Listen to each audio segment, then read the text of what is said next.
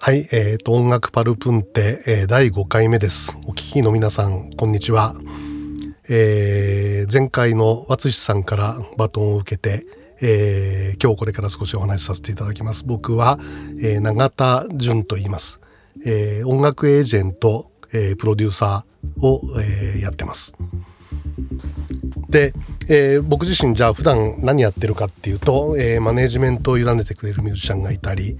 それから企業などが、え、主催するコンサートの企画制作運営やらせていただいたり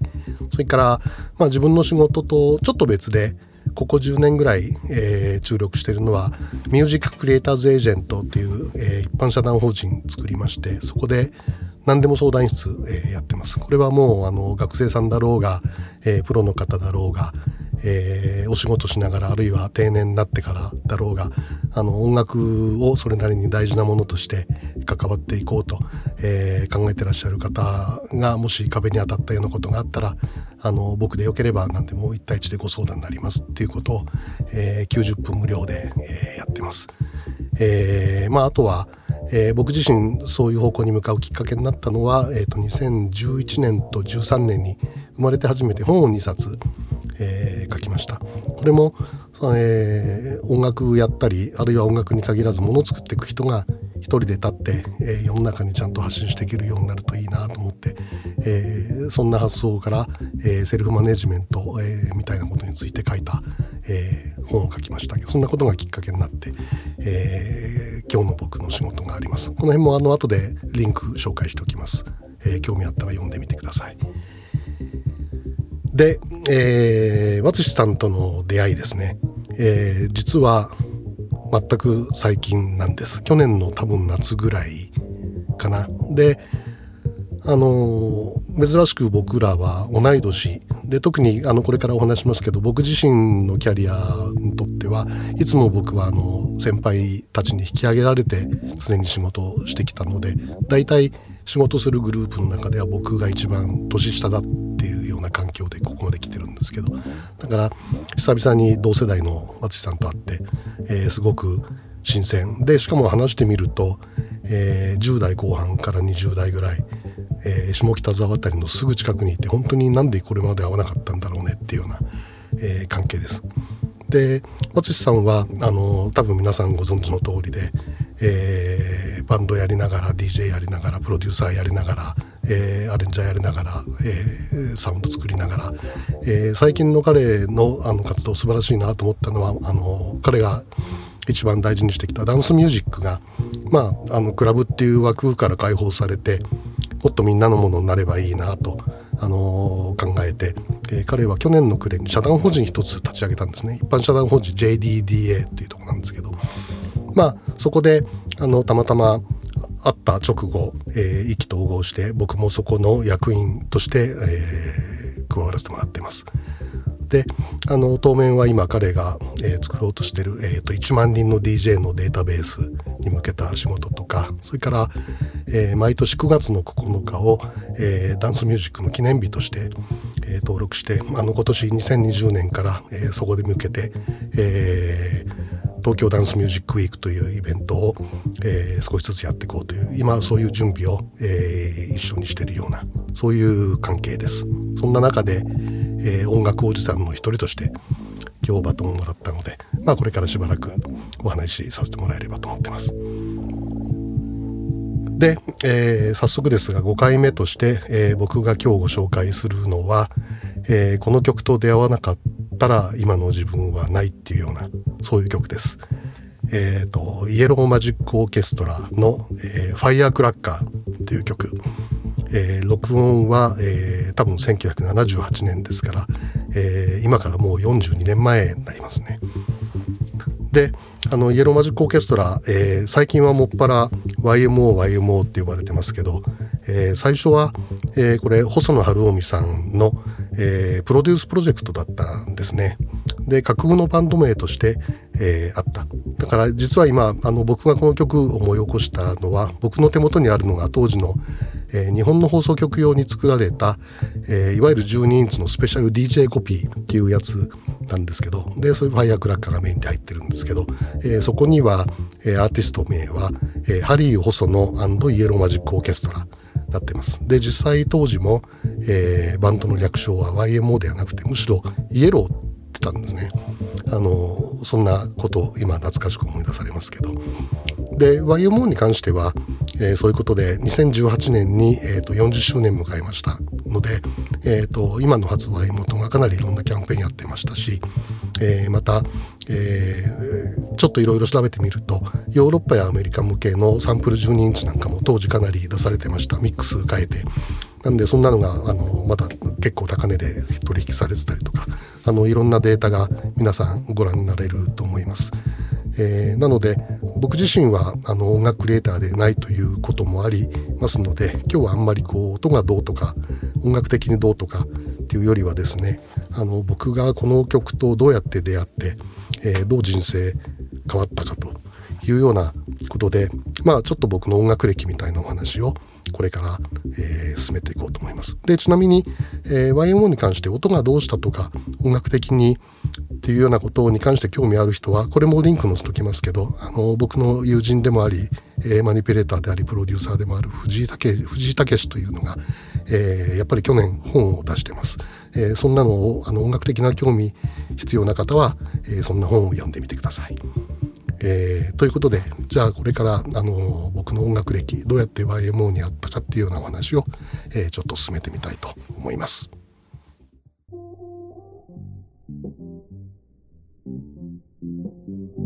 さあじゃあこれからあの何分か今度、えー、僕がどうやって YMO と出会ったか、えーと、僕の音楽歴みたいな話をちょっとさせてもらおうと思います。えーと、僕は和津さんと同じで同い年で1958年生まれで僕は東京生まれ東京育ちだから、まあ、もう60年以上ずっと東京から基本的には離れずに離れずにっていうのはまああの住まいが移ったことはないまま来てます。それで、えー、ということで中学入って本格的に音楽聴き始めたのが71年それで気が付いたらあの、まあ、YMO のローディーとして仕事したのが79年なんですねだからまさに71年に音楽聴き始めて仕事始めたのが79年だからどっぷりと体に染みついてるたのが70年代あの一番大事な時期を過ごしてきた。っていうような、えー、僕はそういう人間です。でたまたま中学と高校が、えー、井の頭線の駒場東大前が最寄りだったんですね。だからあの今思うと、えー、渋谷で乗り換えして井の頭線に乗ってたんですけどああそれこそ71年72年ハッピーエンドの人たちが、えー、道玄坂の上の方を歩いてたんだなとか、えー、それから、えー、やっぱり中学高校の同級生で一緒にバンドやったようなやつが下北沢に一人住んでて、えー、音楽にはまっていくと同時に、えー、最初に通い始めたのがやっぱ下北沢だったんですね。だからそんなことで、えーと、渋谷と下北沢を往復するようにして、えー、音楽と接していきました。でやっぱり音楽最初に聴き始めたのはものすごく音楽に深いあの環境造形が深いような環境があったわけでもないので普通に当時のあの一番のメディアだったのは、えーと、中波のラジオの深夜放送だったんですね。まだ FM はなくて深夜の、えーと、番組。であのいわゆる、えー、今でいう DJ じゃなくてラジオのディスクジョッキーの方。が喋ってるような、えー、人生相談の合間にいろんな曲がかかってるようなそんな番組だったりとか、まあ、あともう一つは FEN といってあのアメリカ軍の駐留のためあの人たちに向けての、えーと、放送。全部これ英語なんですけど、まあ、そこでは、えーと、当時の洋楽がかかってた。そんなのを聞いて、えー、育ちました。それから、まあ、当時のメディアとしてはやっぱり音楽雑誌ですね、えーと普通に月刊誌で出てるような音楽雑誌がいくつもあって。まあそういうのを、えーえー、読みながら、えー、育ってきたと。でちょっとこれギター持ったりして音楽かじるようになると、まあ、やっぱりそういう雑誌に載ってる、えーと、コードネーム見ながら曲なぞってみたりとかまあそんなようなことをしながら普通にこう浅いところから音楽に入っていったわけです。だから今思うとあの生まれて初めて自分の小遣いで買った、えーと、アルバムアルバムっていうのはまあ当然これアナログディスクなわけですけどは、えーと、サイモンとガーファンクルの、えーと、多分ギフトパックシリーズって今でも覚えてるんですけどなんかクリスマス商戦に向けた、えー、発売元の企画もんだったりとかそれから2枚目に買ったアルバムっていうのは、えー、と泉谷しげるさんの、えー、春夏秋冬ってまあ名曲入ってました、えー、そんなアルバムが多分僕は小遣いで買った、えー、2枚目ですね。えー、でそんな風にして音楽聴き始めてで多分中学2年から3年になったのが73年かなその頃あの、まあ、やっぱりエレキベースを手にしてバンドをやり始めましただから今思うとえーと、バンドやり始めたっていうのがこう聴く音楽にも大きな影響を与えてて、まあ、つまりリスナーとして聴いてたところから、えー、バンドをやるために音楽聴くようになったまあそんな変化が多分出てきてたんじゃないかなと,、えー、と思います。でそれもまあ最初はお決まりで、えー、洋楽系のロックですね。クリームとかレッド・ゼッペリンとか。だから僕は最初にコピーしたのは「Sunshine of Your Love」っていう曲だったり。それからやはりクリームがやってたクロスロードっていうのがあれがあのいわゆるアメリカの黒人たちのブルースをコピーしてやってたんだっていうのがわからないまま、えー、クロスロードをコピーしてたりとか。そんな感じです。だから多分次にあの自分の中で大きな転機になったのがやっぱりハッピーエンドを知ったことなんですけどこれが高校に多分入った年74年ぐらいだったので今思うともうその時ハッピーエンドは解散してたわけなんですね。だから僕の中では、えー、クリームやゼッペリンから入ってアマチュアバンドやってた流れの中で、えー、高校の2つ先輩がブルースハープ吹いてた人がいて、まあ、その先輩に無理やり引きずり込まれて、えー、シカゴブルースと言われた、まあ、むちゃくちゃあの渋い、えー、つまり BB キングですらない、えー、ハーモニカが中心だったりするバンドのブルースがあったんですけどそういうのを聞かされたりとかその流れが一つ。それからもう一つはやっぱりハッピーエンドとか、えー、ティンパンアレーを、えー、追っかけながら一生懸命細野さんのベースをコピーしてたような流れ。そういう2つの流れがあってあの自分もそこから音楽を広げていったようなことがあります。なんで、えーと、多分そうやって先輩のブルースバンドで初めてやらもらったのが17歳ぐらいの時かな。でまあ並行して、えー、バンドやってない時はサッカーやってたあのゴールキーパーだったっていうような流れそんな高校時代を、えーと、僕は過ごしてましたそれで、えー、そこでもう一回下北沢が出てくるんですけど、えー、下北沢には当時、えー、関西系のブルースやソウルバンドの人たちもかなり来てたんですね。それでやっぱりまあ彼らも東京にライブに来れば、えー、必ず下北沢にいたりとかえー、それから、えー、ライブの時だけじゃなくてあのやっぱり関西系の人たちがどんどん、えー、下北沢だったり当時だったら笹塚だったとか笹塚辺りに引っ越してきたりとかあのしてそれでまあそこで、えー、学校の外での関係先輩との交流がかなり生まれてくる。でそこからあの自然に高円寺や吉祥寺に、えー、僕も活動の範囲が広がっていくんですけどあの今日バトンを渡してくれた淳さんと最近話しててあの笑っちゃったのがやっぱりここで僕の大事な先輩だと思ってた関西出身のブルースバンドのベーシストがいるんですけどその大事な先輩とやっぱり淳さんもあのかなり大事な知り合いであの同じくどうも訓導を受けてたらしいというようなことが、えー、分かったり、えー、して松さんとはあの本当に笑ってたりっていうのはついこの間の話です。それで僕自身は、えー、ここからいよいよ YMO の出会いの話になっていくんですけどまああの当時実はミュージックマガジンみたいなメディアでも結構話題になってましたけどあの日本語でそもそもオリジナルの曲を書けるかどうかみたいなねあのなんかそういうことがすごく真面目に議論されてた時代だったんですね当時は。だからそれこそあのハッピーエンドの人たちとそれから内田裕也さんに、えー、代表されるような人たちが、えー、日本語でロックはできるできないみたいな話してたりとかあのそんな背景があってそれでやっぱり当時下北沢にいて、えー、僕の周りでブルースやってた先輩たちもそんな話しててでじゃあ3コードじゃないブルースが何かありうるのかみたいなことになって、えー、じゃあ今度オリジナル曲できるのかって時に僕は何にもベース弾けなかったんですね。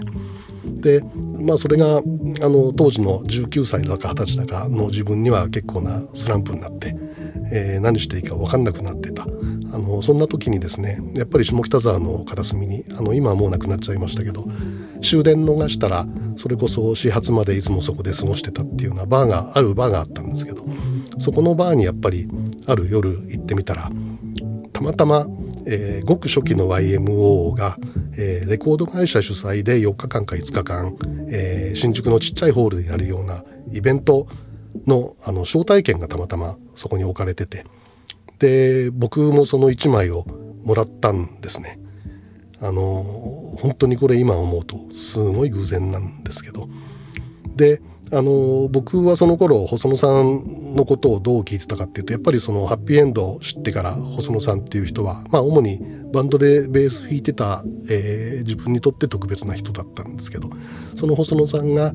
のまあハッピーエンドからえーと、ティンパンアレイやキャラメルママあのつまりセッションミュージシャンを取りまとめるような立場になって素晴らしい仕事されたりとかそれからもちろん、えーと、細野ハウス、えー、から始まるソロアルバム何枚か素晴らしいものがあったんですけど多分僕の中ではあのいわゆるトロピカル三部作って言われてる作品がありますがどうもその辺にちょっとついていけなくなってきたところがあって。であの自然にちょっと離れてたただ離れてたんだけどその細野さんが、えー、新しく何かあの全く今まで誰もやってなかったようなことをとんでもないことをやったらしいというニュースだけはあの聞いてたんですね。まあ、ニュースだけ聞いてたってもさっきお話したように当時のメディアだったらえー、ラジオの普通に深夜放送と、えー、月刊の音楽雑誌ぐらいしかなかったのであのよっぽど何か違う掘り方してる人でない限りはなかなか情報伝わってなかったんですけどでどうもそこの下北沢で、えー、招待券があったのがその細野さんの、えー、今まで誰もやってこなかったようなことの新しいプロジェクトのどうもライブだったらしいということが分かってそれでまあ、えー、足を運んだわけです。でそしたらもうなんかどんな曲やってたとか何やってたかっていうのは全然実は記憶にもうないんですけどとんでもないもの見ちゃった。なんか自分の人生の音楽体験が全部こう根元からひっくり返されちゃったようなそんな感覚だけが残ったようなライブ。えーと、これが多分78年のだから終わりぐらい、えーと、自分としては自分僕自身は二十歳、えー、でまあそのさっきちょっとお話したようなあのスランプになって何したらいいか分かんなかったような時そんな風にして出会った。でこれが実はあのまさに初期の YMO、えー、ハリー・ホソノイエローマジック・オーケストラのショーケース的なライブだったわけです。でこっからまたあの本当に運命の大きな渦みたいなもんなんですけどでなんかとんでもないものを見ちゃったなってぼーっとしながら、えー、翌日翌日だったかなあの当時住んでた新大久保のよく行ってた本屋で、えー、音楽雑誌の立ち読みしてたわけですねそしたら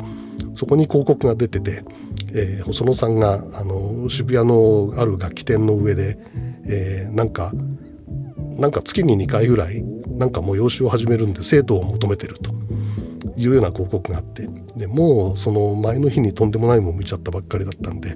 えー、即座に目の前の公衆電話で電話してあのこの公衆電話ってあの面白いと思うんですけど当たり前ですけど携帯電話なかったんですねそれから多分当時まだテレホンカードもなくて、まあ、10円玉持って、えー、本屋の目の前の公衆電話から電話して申し込んだ、えー、です。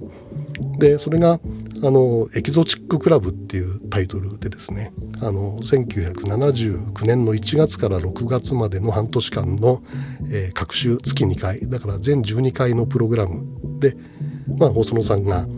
えー、部屋にやってきて僕らを前にとつとつと話をしてくれるっていうようなあの今思うと何という贅沢なあの何というわけのわかんないあの寄り合いだったんですけどでおまけにそこに来てたのが5人だったか6人だったかだけなんですね。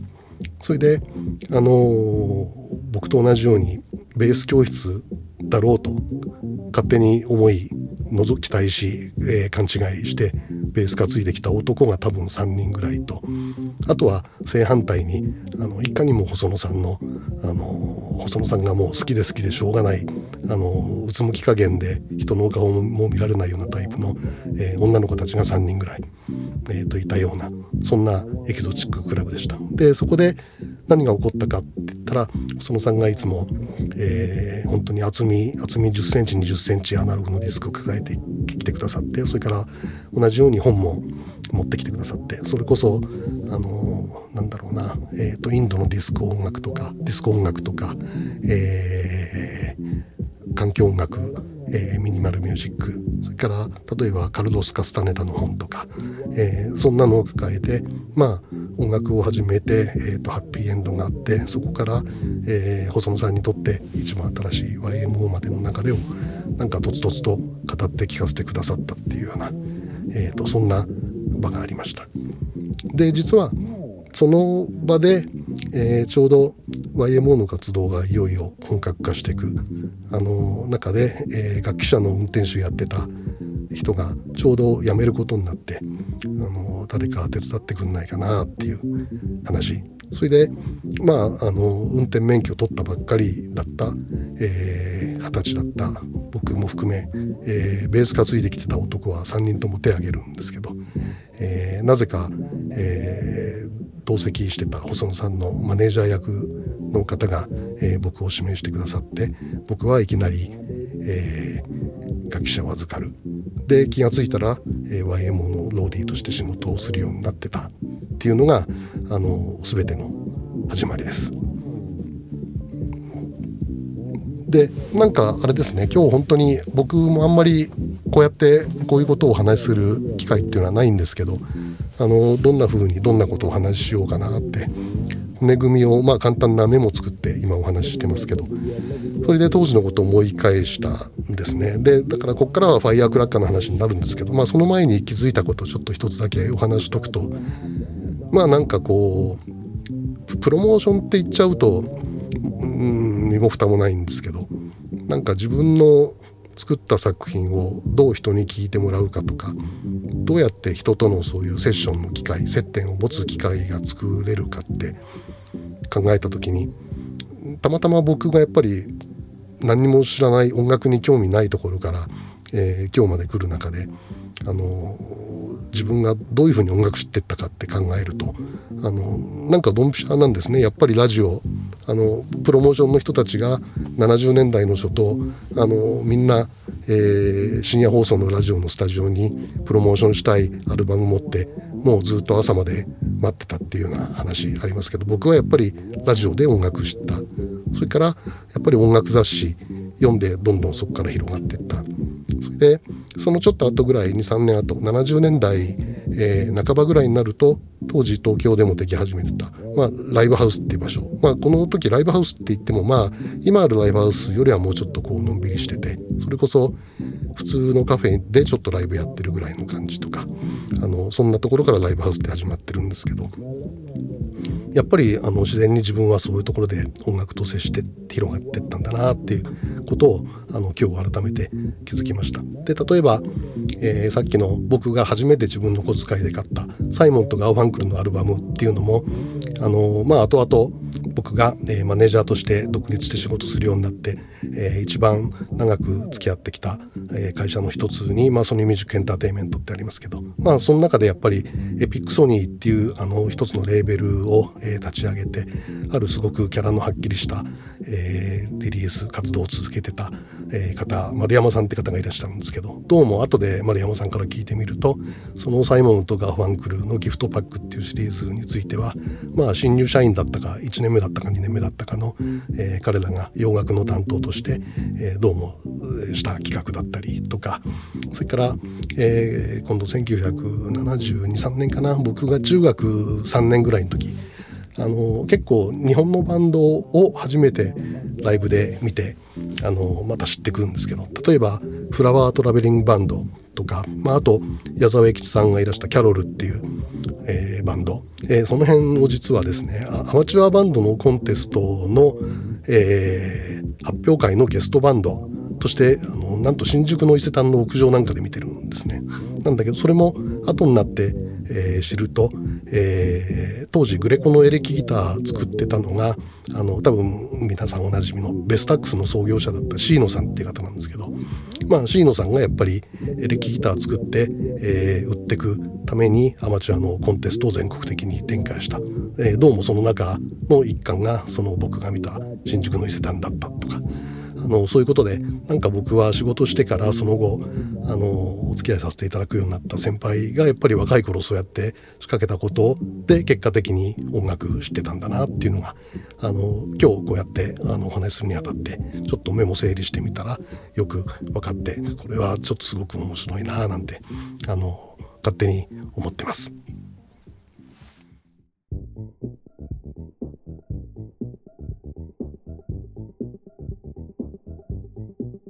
さあそれでいよいよここから先はあの今日ご紹介した、えー、YMO イエローマジックオーケストラの「ファイヤークラッカー」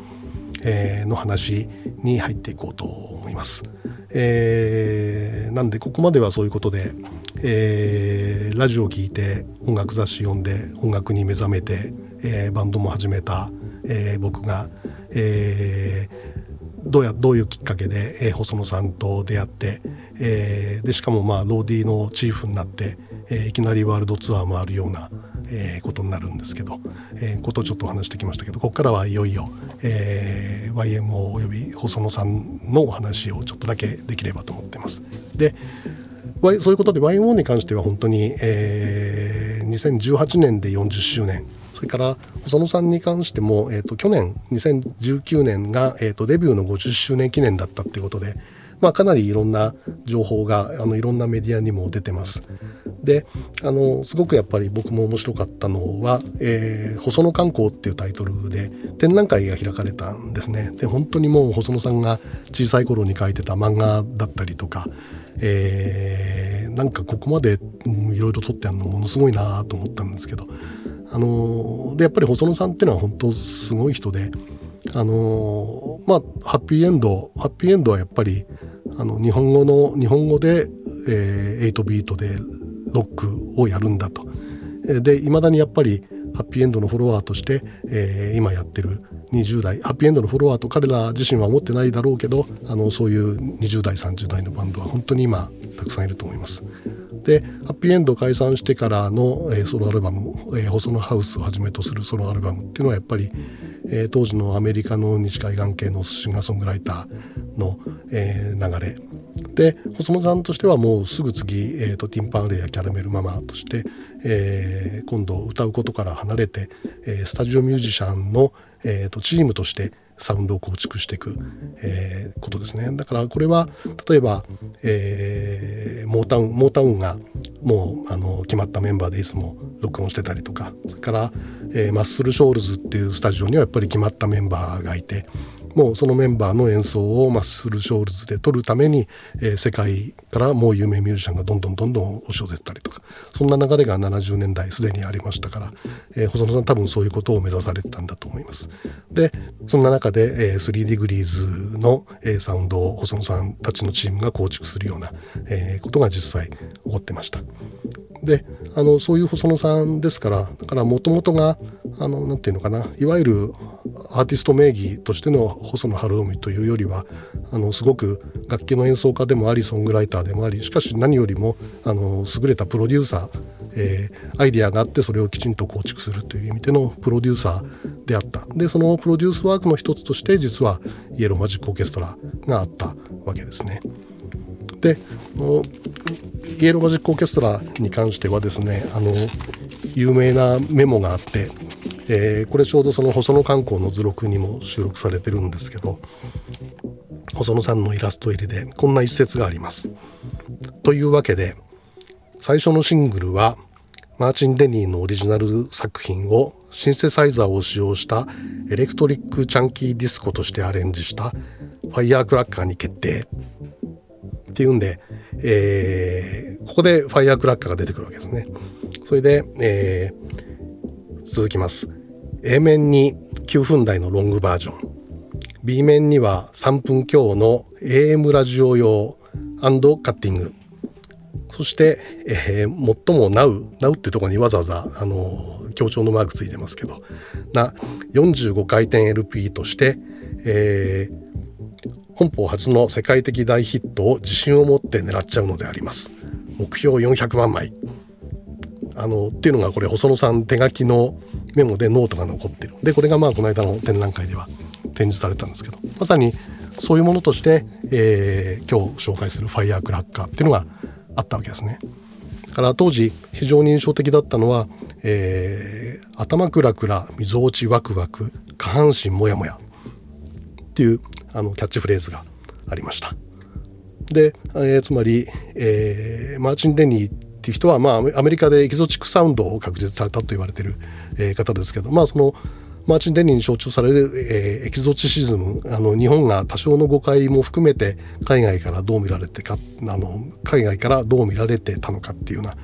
えー、素材としてマーチン・デニーの曲を取り上げてそれを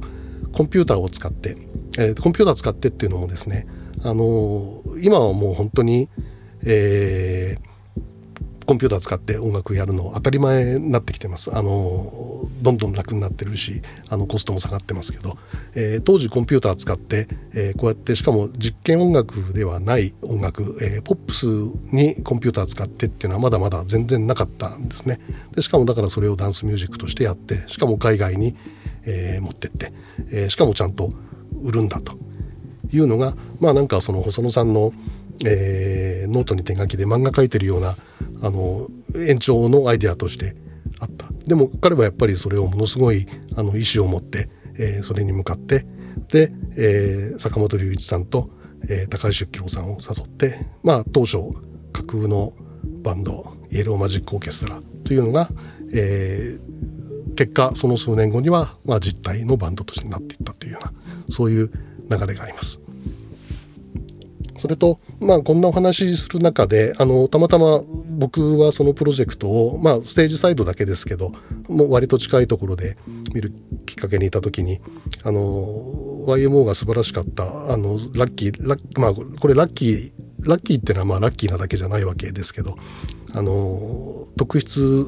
すべきはやっぱりプロデューサーとの出会いここでいうプロデューサーっていうのはビジネスを動かす人という意味でのプロデューサーですけど。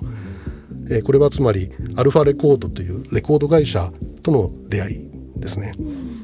あのこれつまりレコード会社っていうのがまあ日本でそもそもどういう歴史たどってできてきたかっていうとまあもともとは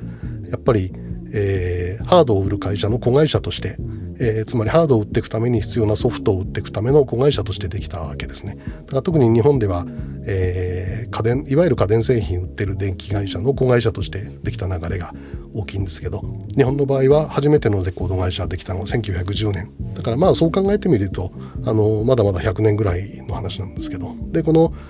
えー、ただ村井邦彦さんアルファレコードの社長だった村井邦彦さんっていうのは全然そういうところから、えー、来てない。あの村井邦彦さんっていう名前ですでにピンときた方きっといらっしゃるかと思うんですけど、えー、彼自身が、えー、ソングライターです「あの翼をください」とかあの書いてるようなもう素晴らしいソングライター。でその村井さんが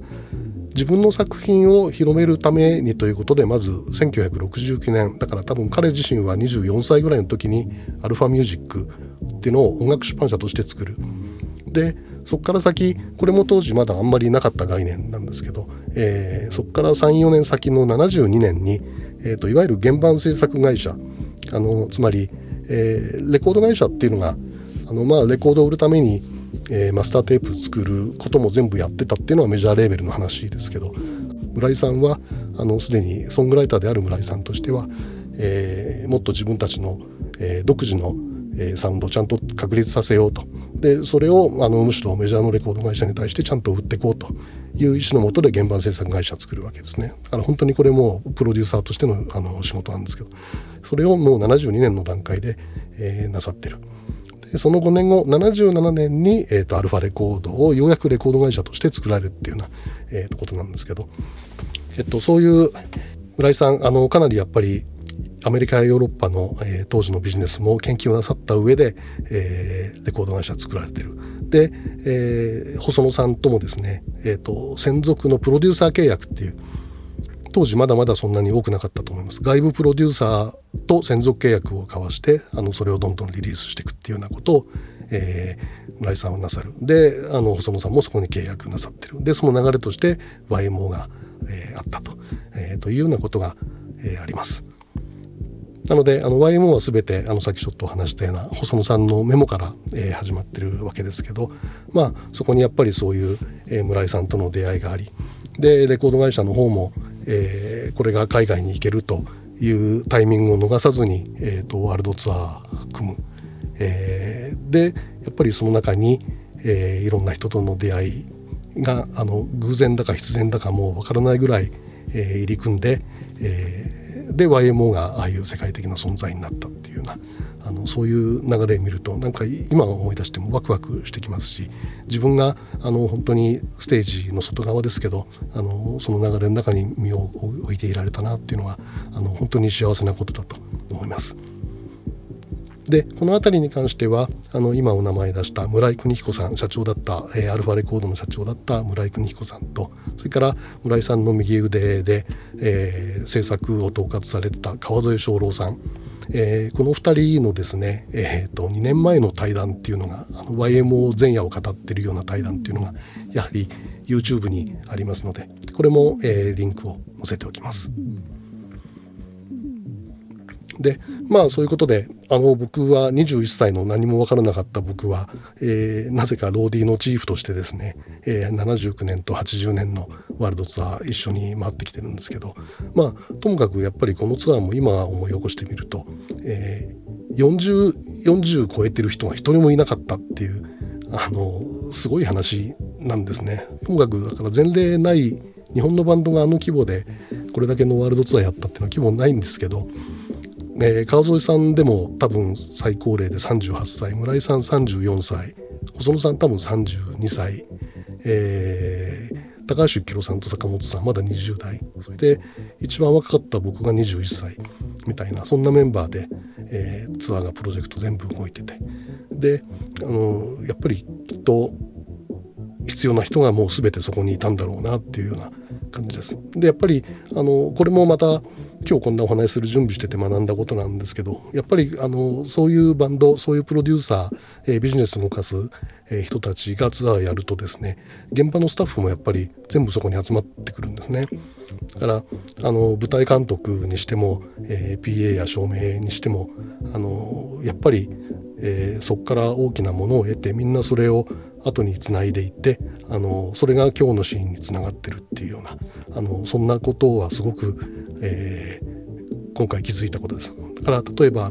PA に関して言えばえーと、日本の PA の、まあ、リーディングカンパニー歴史作ってきた会社の一つとして、えーと、日比野っていう会社がありますけど、えーと、日比野が今、えー、自分の会社の歴史をですね、えー、公開してるリンクがあるんですけどやっぱりそこで、えー、YMO のツアーに日比野のスタッフが帯同したことがどれだけ大きかったかっていうような記載がされてます。これもリンク貼っておきますね。それから、えー、もう一つは、えー、これちょっと個人的に気づいてまだ勘ぐってるだけのことなのであれなんですけどあのマイケル・ジャクソンの「えーと、This is It の」えーと、僕 DVD 買って DVD 買ってじゃないな。多分映画館で見てあの最後のエンドロールスタッフクレジット全部見てたんですけどえ、ー、と、This is It の、えっ、ー、と、照明のデザイナーがですね、あの、イギリス人なんですけど、えー、多分、えー、YMO のワールドツアーの時に、えー、2年目80年のツアーを一緒に回った、えー、ヨーロッパの照明のスタッフですちょっと変わった名前だったんであのまず間違いないと思うんですけどやっぱりそんな人たちがあの当時初めてでしかも、えー、誰も経験者がいないあの全員がパイオニアだったっていうような、えー、時代に、えー、みんな集まってたんだなっていうのがあの本当に、えー、今分かります。でまあ細野さんに関しては、まあ、そういうことで、えー、さっきの細野観光の展示会もあったんですけど、えー、どうも彼は小学生の頃は落語家になろうか漫画家になろうか迷ったらしい。だからなんかそういう独特のユーモアのセンスとかまあそのユーモアのみならずなんかやっぱり人生に対する態度みたいなことだと思うんですけど。であのやっぱりまあもちろんあの音楽家ですからあの作品を一つ世に出すという時はそれなりのプレッシャーだったり本当に自分との戦いだと思うんですけどもやっぱり僕が外から見て無責任にあの言えるのはやっぱり彼自身が常に音楽やり続けることをあの一番楽しんで一番こう自分の興味に導かれたまま導かれてるんじゃないかなと思うんですね。なんかやっぱり細野さん見ててそういうところはあの本当にすごいなと思います。それからもう一つはやっぱり彼独特のあの低域低音ですね低音のやっぱ独特のセンスあのこれはやっぱりすごいなと思っててあので僕も多分割とまああの何て言うのかな理屈じゃなくて僕は感覚的に音楽聴いてるんですけどいつもいつも細野さんの作品に惹かれるのはきっとそういうところでもあるのかなと、えー、思います。でまあやっぱりこうやってあの僕がファイアークラッカーと出会って、えー、しかもまあその出会いがあの本当に自分の人生の中で、えー、あれがなかったら今の僕はいないとあの思えるようになったことっていうのはあの本当にいくつもいくつもあるんですけど。えっ、ー、とまああれですね。本当にスマートフォンはおるか携帯電話もなければまあさっきもお話しましたけどあの公衆電話使ったりしてたような。だから当然 E メールなんかもないような時代ですね。で当然まだミディもない。で YMO があの初めてシーケンサーとして使い始めた時はまだあの電圧で音程をコントロールしているような、えー、そういう技術だったわけですけど、あのー、なんか本当にそんな中であれだけの音楽ができてワールドツアーも組んで、えー、やってきた、あのー、ようなところから始めて、まあ、その後技術はどんどんどんどん進化しそれから世の中の状況も大きく変わりからあの音楽的にも一人一人の皆さんあのみんな本当にあの大きく大きく前に進まれてでもちろん細野さんにしても、えー、高橋幸宏さんにしても坂本龍一さんにしても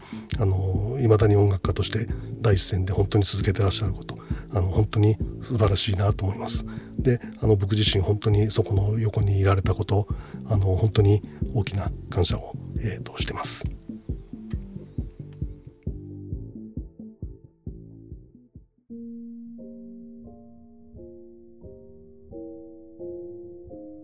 えー、というわけで、えー、音楽パルプンテの5回目、えー、私は音楽エージェントプロデューサーの永田純です。あまり実は、えー、クラブミュージックとはあまり縁がないまま、えー、来ましたが、えー、和さんからバトンを渡していただいてで今日ご紹介した、えー、イエローマジックオーケストラの「ファイアクラッカー」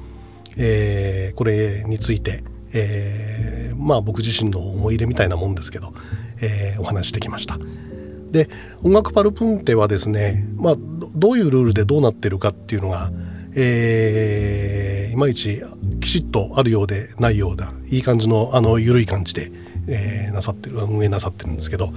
え、ー、とまあ要するに早い話棺桶に持って入りたいアルバムを1枚だか3枚だか5枚だか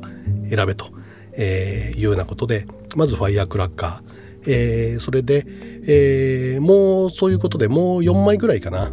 えー、僕としては、えミュージシャンの名前あるいは曲の名前、えご紹介できればと思ってるんですけどどうもちょっとうまく YouTube のリンクが見つかってないものもありますのであの見つけられたものに関してはリンク貼っときます。えあとはこれもう本当にリスナーとしてなんですけど、えじゃあイエローマジックオーケストラの次、えー、2番目としては、えーと、チャーリチャーリー・ヘイデンというこれはあのアメリカベースで活躍してた、えー、コントラバスの演奏家が、えー、いらっしゃいます。もう素晴らしい方でした。あのというのは数年前に亡くなりましたけどあのそれで僕はやっぱりリスナーとしてリスナーとして、まあ、若い頃にチャーリー・ヘイデンの音を聞き、えー、でこれもやっぱりえーと、ECM というあの、まあ、いわゆるジャズとカテゴライズされてる音楽の中でも、えー、ものすごく濃いレーベルカラーを作ったヨーロッパのレーベルです。ECM から、えー、出てた、えー、チャーリー・ヘイデンの、えー、参加してるアルバムを聴いてもう何よりももうその音色で音色にノックアウトされたんですね。であの本当に幸いだったのは僕はその後仕事続けてる中で直接チャーリーとも会うことができて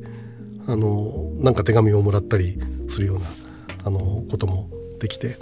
でやっぱり何か演奏家演奏家という人それから音楽家という人のあの一番大事な姿勢みたいな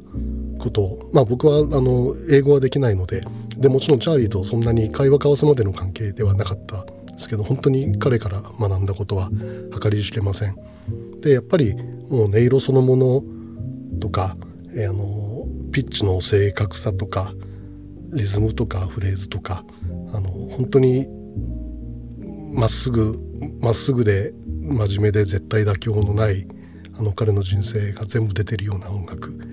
からは本当に大きな大きなあの影響を受けました。ということであのチャーリー・ヘイデン、えーと、挙げときます。それから